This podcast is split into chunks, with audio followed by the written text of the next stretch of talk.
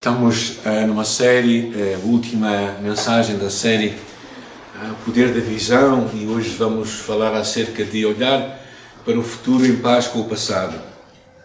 Porque é muito importante nós, nós de alguma forma, lidarmos com o passado de uma forma sadia, para podermos olhar para o futuro com esperança.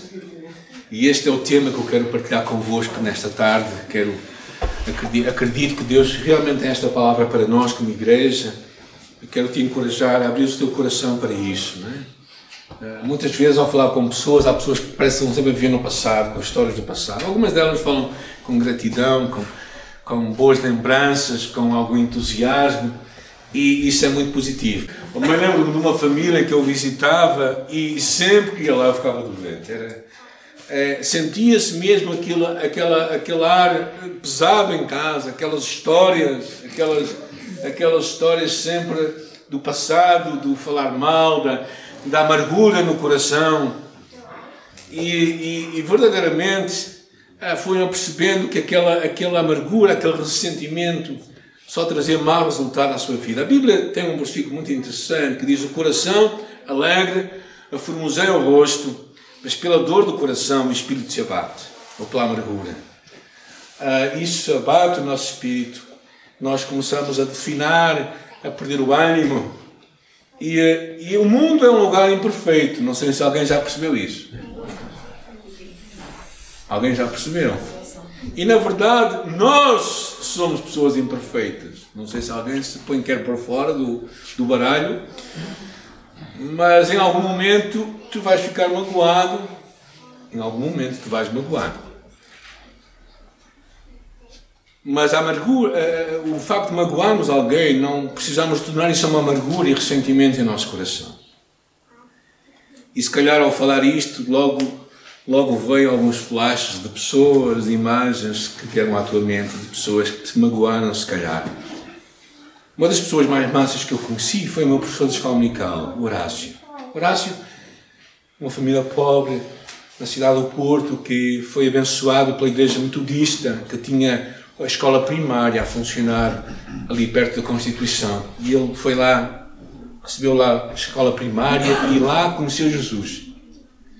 O que levou mais à frente na sua vida a ser parte da nossa igreja lá em Alto A sua esposa, por outro lado, Helena, era completamente o oposto. Se Horácio era a pessoa mais mansa que eu conheci, Helena era uma pessoa bastante amarga. Era uma pessoa que sempre que que tu falavas com ela de alguns assuntos e ela gostava às vezes de falar do passado, o seu rosto alterava, a sua voz alterava. Havia episódios que aconteceram no princípio da igreja, estamos a falar, já haviam passado uns 30, 40 anos naquela altura, eh, e ela não lembrava com dor. Eu penso que um deles teve a ver com o marido dela, que foi cresceu na igreja metodista e por isso foi batizado por, por expressão, que é com aquelas pinguinhas na cabeça, não é? E o, e o pastor de então não, não gostou muito da ideia de o aceitar como parte da igreja e aquilo magoa tanto que ela nunca foi batizada até os últimos dias dela. E às vezes é assim. Nós, nós ficamos tão magoados que achamos que aquela, aquela vingança vai de alguma forma nos trazer algum alívio, alguma dor, à nossa dor, mas não. E às vezes tenho falado com pessoas que do passado foram maltratados por pessoas que lhe eram próximas, com palavras que ouviram, como tu nunca vais ser ninguém na vida, és sempre o mesmo, nunca sais da cepa torta. Não sei se alguém já está, está a ouvir alguma dessas palavras. e verdade, aquelas, aquelas mensagens às vezes ressoam na nossa mente de uma forma continuada e nos impedem de avançar na vida. Às vezes também há dor que nós experimentamos fruto de, de episódios, de perdas que temos, ou pior, de abusos que podemos até uh, ter passado. E, e, claro, a somar tudo isto, há também as nossas próprias culpas, coisas que nós fazemos na vida que às vezes a memória não nos deixa esquecer. Não só memória, porque eu acho que a memória às vezes é uma coisa que nós não podemos evitar, a menos que sejamos, tenhamos alguma doença mental, podemos esquecer as coisas. Mas o problema não é isso, o problema é quando aquela acusação está sempre na nossa mente. Nós não conseguimos resolver aquilo. E o passado nos impede de olhar para a frente, para o futuro com esperança. E quando ouvimos versículos como Se alguém está em Cristo, nova criatura é, as coisas velhas já passaram, nós pensamos, ah, isso é muito bonito, mas não é para mim. Ou quando ouvimos aquela palavra que diz em João capítulo 10, 10, 10, 10, 10 que diz, eu vim para que tenham vida e vida com abundância. Nós falamos da vida eterna, uma coisa assim um bocadinho. Mas eu penso que é, é muito mais do que isso. E acho que a chave, como dizia Jesus, é conhecer a verdade e a verdade nos liberta. Por isso eu quero vos levar para um texto bíblico no livro de Mateus, capítulo 18, que fala acerca do reino dos céus. O reino dos céus é comparado a um rei que quis acertar contas com os seus servos. E quando começou, capítulo 18, aí versículo 23 a 25. E quando começou, foi-lhe apresentado um Deus que lhe devia 10 mil talentos. 10 mil talentos é uma soma de milhões, de sete algarismos.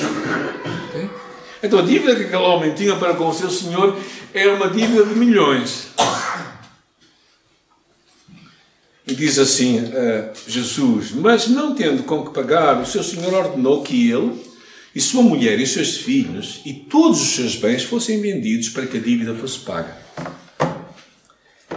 Agora, o que Jesus está a mostrar é que a dívida era tão grande que repagamento era algo impossível, verdadeiramente. Ou seja, este problema, para ser resolvido, a forma de amenizar era vender tudo o que aquele homem tinha, vender até a sua própria liberdade, a liberdade da sua própria família, para que de alguma forma pudesse aliviar a dívida que ele tinha. Mas mesmo assim não iria conseguir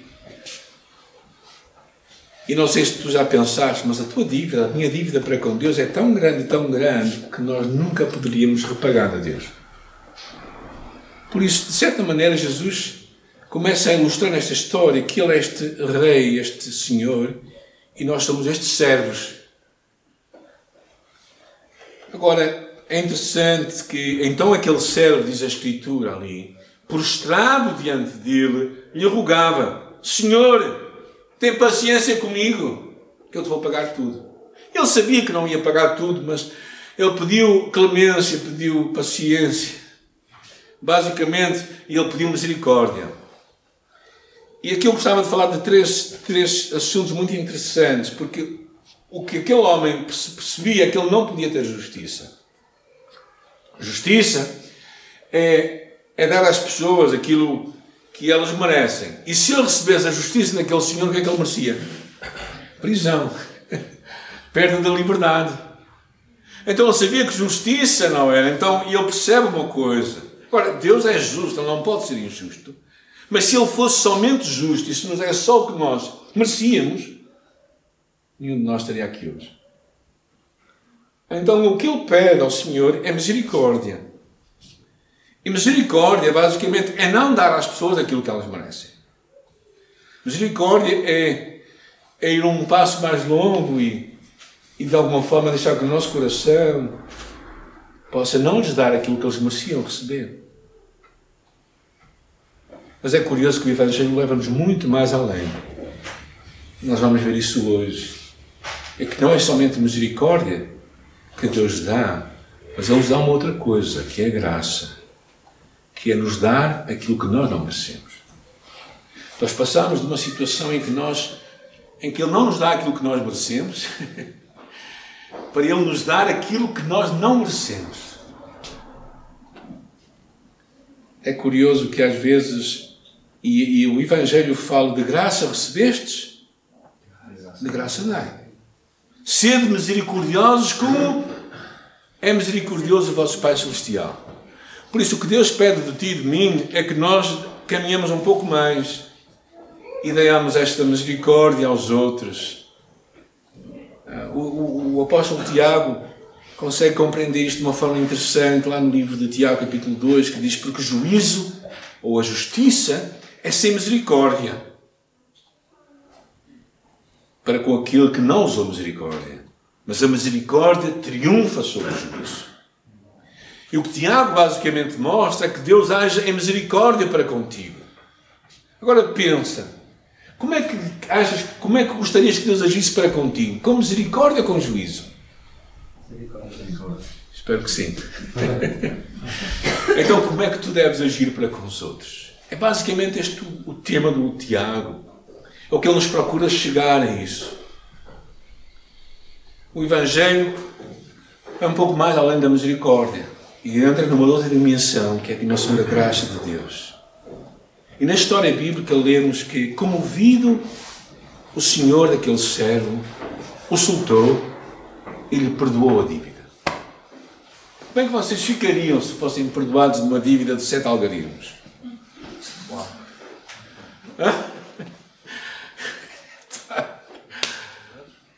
Agora, na história que Jesus conta, temos aí, ao sair, porém, aquele servo encontrou um dos seus conservos que lhe devia centenários. Centenários são 100 dias de trabalho, são 3 meses de trabalho. É dinheiro. Seria, vamos pôr aqui um número redondo, 2 mil euros ou 3 mil euros. Dinheiro, hã? ou não é? É dinheiro. Mas aquele homem agarrou e sufocava, dizendo: Paga o que me deves. Então, caindo aos seus pés, o seu companheiro lhe suplicava: Tem paciência comigo, eu estou a pagar tudo. Ele, porém, não quis, mas foi colocado na prisão até que a dívida fosse paga. Aquele servo que, entanto, foi perdoado, optou por não perdoar o outro homem por causa de toda aquela dívida. A história nos conta que os outros conservos, vendo o que aconteceu, ficaram muito tristes e foram contados tudo ao seu senhor. Então, ele chamou à sua presença e lhe disse: Servo mau, perdoei-te toda aquela dívida porque me suplicaste, tu também não devias ter compaixão do teu companheiro como eu tive de ti. E irado, o entregou aos carrascos, até que pagaste tudo o que devia. A Bíblia Almeida fala de uma outra expressão, não usa carrasco, mas fala dos verdugos ou os atormentadores. Ou seja, de alguma forma aquele homem sofreu um tipo de tormento espiritual porque ele não perdoou aos outros. Na verdade, aquela palavra atormentar é a mesma palavra usada para um episódio que a Bíblia conta de alguém que estava endemoninhado, estava atormentado pelo demónio. Então, o que lemos na história é que, de alguma forma, se nós não perdoarmos, de alguma forma, Deus não nos deixará impune. E vai trazer algum tipo de tormento à nossa vida.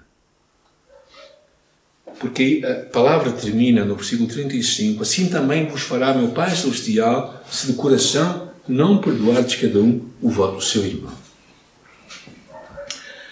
Ou seja, se tu não tratas com misericórdia, eu já nem falo com graça, mas com misericórdia a outra pessoa, então Deus te vai tratar da mesma forma. E na verdade o apóstolo Paulo amplia esta, esta ideia quando, em 2 carta aos Coríntios, capítulo 2, diz que, que se nós não perdoarmos, Satanás vai ter vantagem em nossa vida. Ou seja, tu e eu damos um espaço, uma oportunidade de alguma forma, influência que Satanás pode ter em nossa vida se nós não perdoarmos a pessoa que tem alguma dívida para connosco. Uma história curiosa de um, de um rapaz que visitava os seus avós e, e foi-lhe dado um canivete para ele ir até ao mato, para brincar, não é? Havia lá, um, havia lá um alvo e ele atirava o canivete para o alvo, mas não era bem sucedido. Até que ao regressar para casa, é, antes de entrar em casa, viu um pato que a sua avó tinha lá, um pato doméstico que ela criava, não é? E o rapaz, vai que não vai, atira o canivete e acerta no pato. e o pato já era, não é? Vai ser a voz do pato esta noite, não é? E, e acontece que ele, ele estava, ele esconde o pato e pela janela a sua irmã viu aquilo. Mas não disse nada. No dia seguinte, a avó disse: Sally, vamos lavar a louça. E a Sally disse assim: oh, avó, o João disse-me que queria ajudar a lavar a louça. E vai ao seu ouvido e diz assim: Lembras-te do pato? E o João foi lavar os pratos. Na mesma tarde, o avô disse-lhe assim: Vamos fazer hoje uma pescaria, vamos pescar. E a, e a avó logo lembrou: ah, Sally, não te esqueças, hoje tu vais ter que me ajudar. E, e ela disse: Vais ter que me ajudar a fazer o jantar. E então Sally começou-se a rir e disse assim: Ó oh, vó, eu, eu vou com o avô porque o João disse que eu queria te ajudar no jantar. E aquilo foi seguindo, dia após dia. Até que passaram alguns dias, realmente o, João percebeu que era a altura de tentar terminar com a história. E veio a ter com a avó, confessou que tinha matado o, o pato. E a avó lhe deu um abraço e lhe disse: Querido, eu sabia, eu estava à janela também e ouvi o que tu fizeste. Mas porque eu te amo, eu te perdoei. Eu só me estava a perguntar quanto tempo é que tu ias demorar. Quanto tempo é que tu ias deixar que Sally te fizesse o seu escravo? e Satanás faz isto tantas vezes, quando traz à nossa memória pecados não resolvidos. Quando tu perdoas de coração, tu retiras a Satanás o poder, a autoridade para te acusar. E na verdade, tal como aquela avó, Deus está perto de nós e sempre nos vê. Então eu gostaria de trazer algumas lições que eu acho que esta passagem traz para todos nós. A primeira delas é que Deus coloca diante de nós duas opções, dois modelos de vida. Um deles é sermos como o Senhor da história, que simboliza o nosso Pai Celestial, que perdoa a imensidade das nossas dívidas, ofensas, pecados para com Ele. Então, nós podemos ser como este Pai Celestial nesta história, ou então podemos ser como como aquele servo da história que escolhe não perdoar. No Sermão da Montanha, na verdade, Jesus é muito interessante que ele diz lá no livro de Mateus capítulo 5, que diz, Eu porém vos digo, amai os vossos inimigos, orai pelos que vos perseguem, para que vos torneis filhos do vosso Pai Celeste. Porque ele faz nascer o sol sobre maus e bons, justos e injustos. E depois ele termina muito interessante, o último versículo. Portanto, portanto, sede vós perfeitos, como é perfeito o vosso Pai Celestial. Eu acho tão interessante isto, porque o que basicamente está aqui a dizer o caráter, se o caráter e a essência de Deus é perdoar, o teu caráter como filho de Deus é perdoar. Não há outro caminho. Uma das histórias que mais me comoveram nestes últimos tempos foi uma história de uma mulher chamada Ruby Bridge, de 6 anos. Ela foi a primeira afro-americana a frequentar uma escola pública. Esta é uma fotografia dela, de um lado, quando criança, com 6 anos. A primeira negra numa escola de brancos no sul dos Estados Unidos. Durante meses, polícias federais escutavam a Ruby todos os dias ao passar pelos pais raivosos que gritavam maldições, ameaças e insultos àquela menina. Seis anos somente. Lá dentro, sentava-se com a professora Bárbara, a única que estava disposta a dar-lhe aulas, enquanto os outros pais não, saiam, não deixavam os seus filhos frequentarem a escola com esta menina. Um conhecido psiquiatra de então, Robert Cole, acompanhou Ruby durante vários meses para ajudá-la a lidar com medo e com stress ele surpreendeu-se com a oração que esta menina fazia todos os dias, ao ir para a escola e ao regressar. Quando ela orava, Pai, perdoa-os porque eles não sabem o que fazem. E eu pensei, se uma criança consegue orar assim, nós também podemos. E eu acho que é claramente, este é o desafio de Jesus nesta história. É um modelo de vida. Ou somos como o Pai Celestial que escolhe perdoar de coração, ou somos como aquele servo que escolhe não perdoar? A segunda grande lição que nós percebemos é que a identidade do cristão, quem nós somos, quem tu és e quem eu sou, tem que nos levar a amar. O Evangelho diz que nisto conhecerão que todos sois meus discípulos, porque sereis evangélicos. Porque sereis pessoas muito justas. Porque sereis pessoas inculpáveis do vosso pecado, muito santas. É que fala aí porque sabereis amar. E realmente temos que perceber que amor não é um sentimento. Não esperes dizer, eu quando tiver vontade de perdoar, eu vou perdoar. Isto nunca vai acontecer, gente. Eu nunca tenho vontade de perdoar. Porque a minha vontade é, é matar o pato. Mas é interessante que Porque perdão é uma escolha nossa. Não é um sentimento, é uma escolha. A história de Jim Elliot é uma das histórias mais comoventes. Nos anos 1956, cinco jovens missionários vão para o Equador, para as tribos Guarani. E, na verdade, eles sabiam a possibilidade de serem mortos, todos eles, sim. E mesmo assim abraçaram, disseram às suas esposas, se despediram deles. O que é curioso na história é que os cinco são mortos lá, mas a esposa de Jim, Elizabeth, a filha mais nova deles, e irmã de outro missionário, decidem viver com as pessoas que mataram os seus familiares. Decidem viver para a comunidade Orani aprendendo a sua língua, traduzindo a Bíblia para eles. A história é muito curiosa, porque no meio, ao ensinarem a palavra de Deus, alguns daqueles índios disseram: Eu fui um daqueles que matei o seu marido.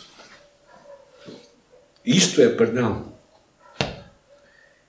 E verdadeiramente eles se converteram e houve muita gente convertida ali por causa do amor e do perdão que moveu esta mulher, estas mulheres, a chegar novamente lá, por causa de Jesus, para levar o Evangelho. Perdoar não é desvalorizar o pecado, não é fazer de conta que não é nada, não. Porque é importante, porque dói, porque é errado, porque não é justo, nós escolhemos perdoar Agora, o que nós percebemos, uma outra lição que nós temos, é que perdoar é a única forma que existe para tu e eu também recebermos o perdão. Porque na história, na oração do Pai Nosso, que Jesus nos deixou para todos nós, há uma parte que é uma parte chave, que é perdoa-nos as nossas ofensas, as nossas dívidas, porque assim como nós perdoamos, não, não sei se há aqui algum professor de português, mas assim como significa é um condicional, ou seja, ou seja, se tu não perdoares, tu não vais ser perdoado.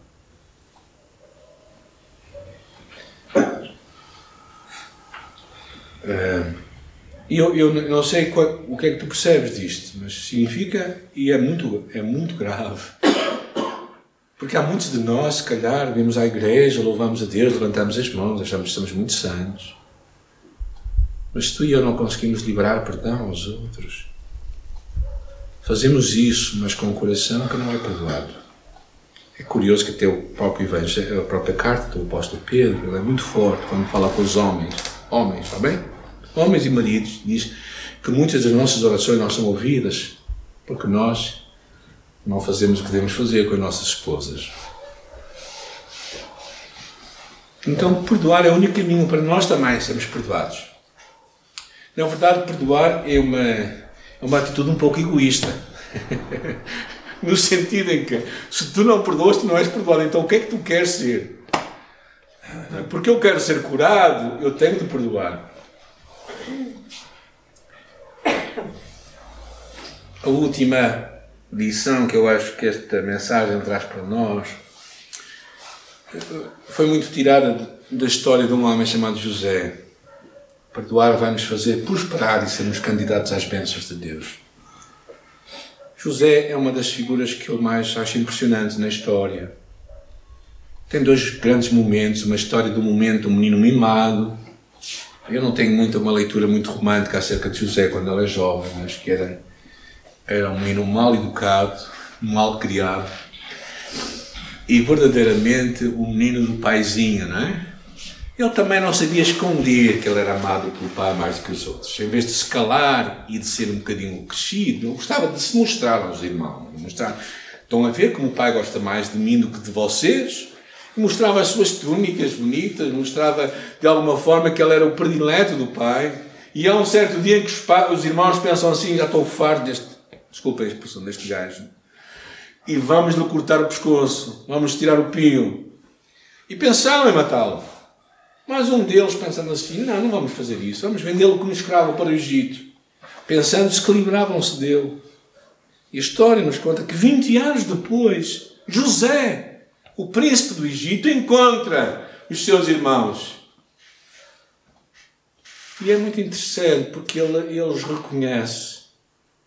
E depois ele os manda embora e diz: Não discuteis pelo caminho, porque ele sabia que os irmãos também não tinham resolvido o problema da culpa. Há, muita, há muitas lições, José, que eu não vou falar agora. Mas o que eu quero ressaltar é que, neste entretanto, José, enquanto esperava o momento de Deus para a sua vida, Deus lhe deu dois filhos. O primeiro deles é Efraim, que significa Deus me fez esquecer o meu passado, a minha família. Deus me fez esquecer as coisas más. Deus me fez resolver aquilo e perdoar de coração. E o segundo deles é Manassés, que Deus me fez prosperar na terra da minha peregrinação. Ou seja, o perdão antecede a prosperidade. Se tu queres ser próspero, não estou a falar de dinheiro, estou a falar de prosperidade, quer dizer, vida com abundância, vida com, com propósito, vida com alegria, vida com sentido. Se tu queres ser próspero, tu tens que perdoar, tu tens que, que verdadeiramente resolver no teu coração coisas que pessoas fizeram. É, na última, José percebe isso, e por isso é que ele é abençoado, eu acredito. É tão interessante a história de José, porque mesmo no final dos tempos, depois do seu pai regressar e deles fazerem tudo aquilo, deles, ele abençoar os seus irmãos, mesmo quando o seu pai morre, os seus irmãos pensam agora é que vai ser. Agora que o pai morreu, ele vai fazer justiça conosco. E José se apercebe disso. E num ato de generosidade, vira-se para os seus irmãos e lhes diz: Eu não vou fazer isto convosco como é que eu poderia fazer?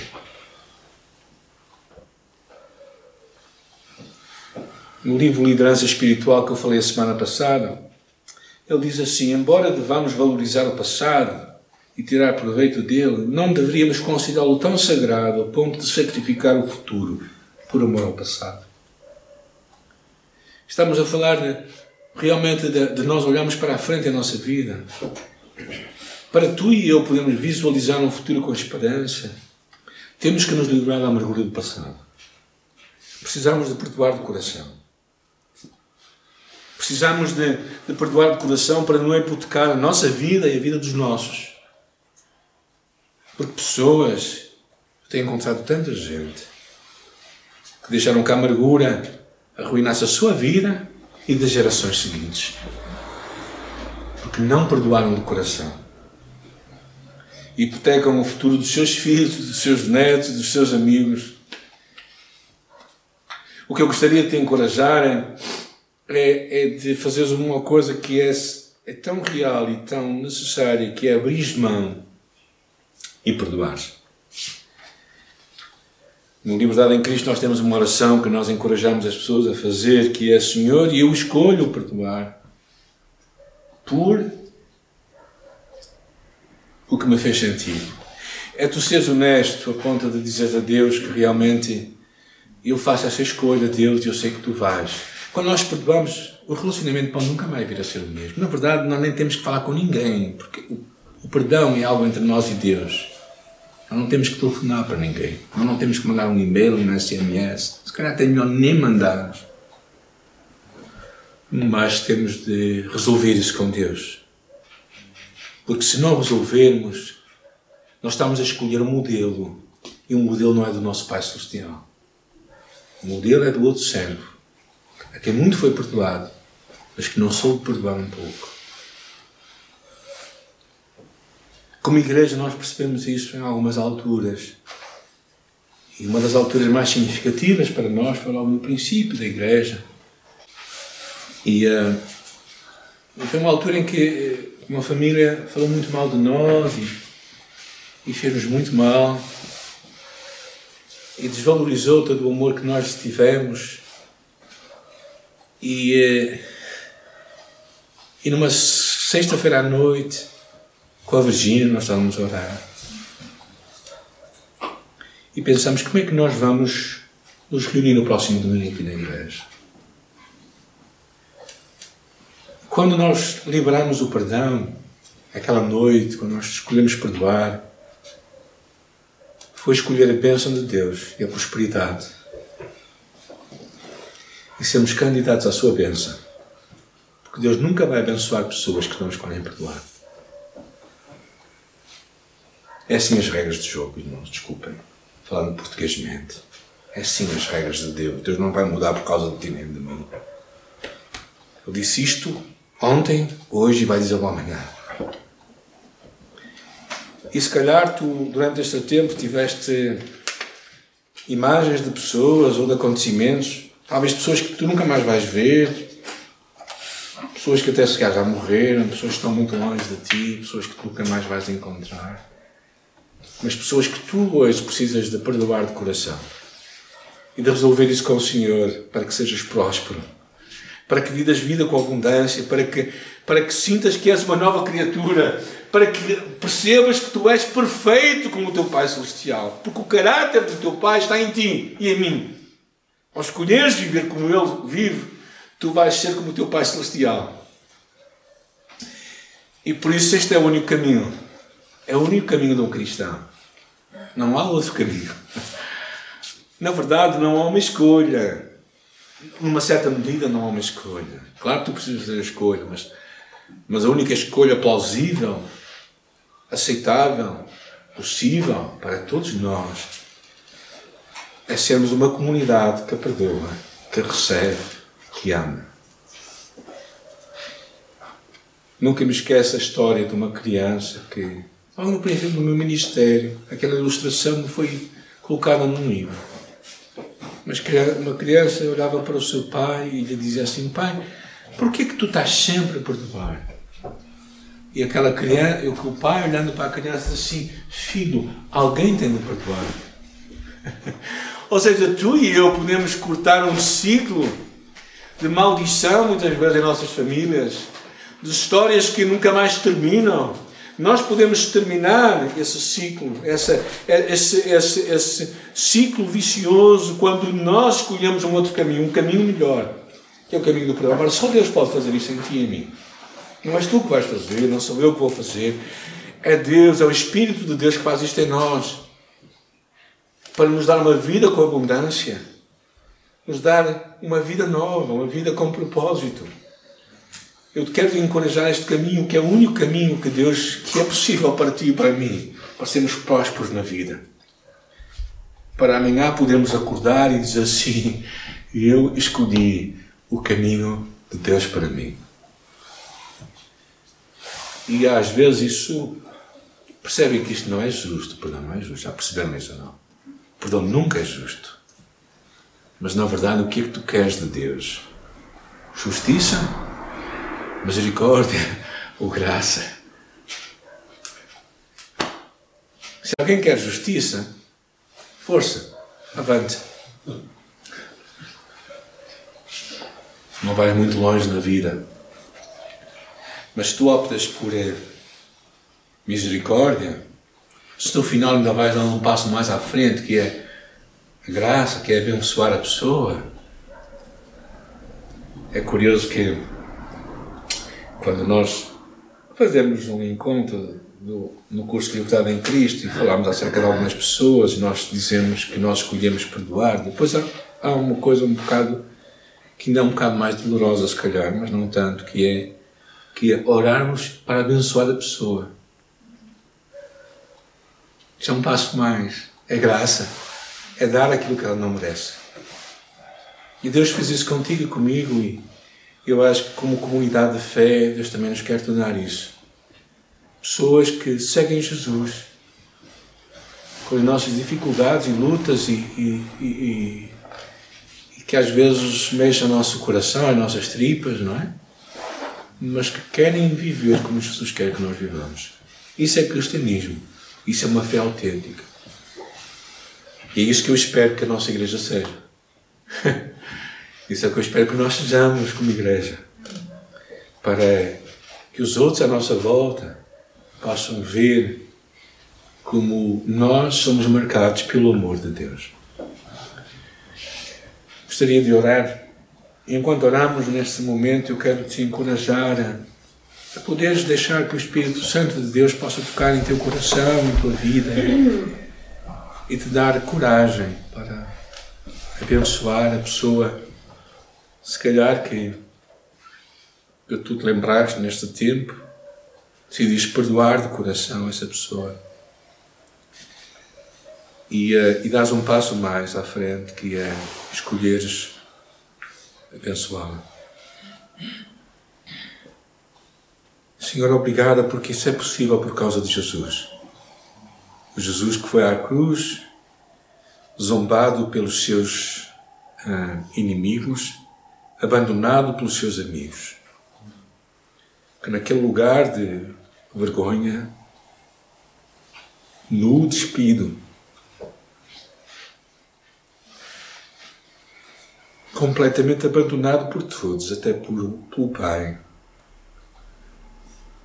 conseguiu estender o seu amor e o seu perdão, olhando para aquela multidão e voltando-se para ti, dizendo: Pai, perdoa-os porque eles não sabem o que fazem. E na história da vida nós temos encontrado homens e mulheres que têm sido exemplo para nós. De uma forma diferente, mas também real, têm feito isto mesmo. Talvez os nossos familiares, até mesmo, talvez pessoas que chegaram de perto a nós, conseguiram ser modelo para nós, Senhor. Permite que cada um de nós seja modelo para os outros também. Permite que cada um de nós consiga abraçar e amar e perdoar de coração, para que também possa ser perdoado por ti. E por isso, Senhor, eu oro, Pai, que faças isto bem, cada um de nós, para que através de nós o mundo saiba quem tu és e que percebam que nós somos perfeitos como é perfeito o nosso Pai Celestial. Eu acho que isso é possível. é possível nós perdoarmos completamente do coração. Eu oro para que seja isso para a tua glória e honra. Nós oramos agradecidos. Amém.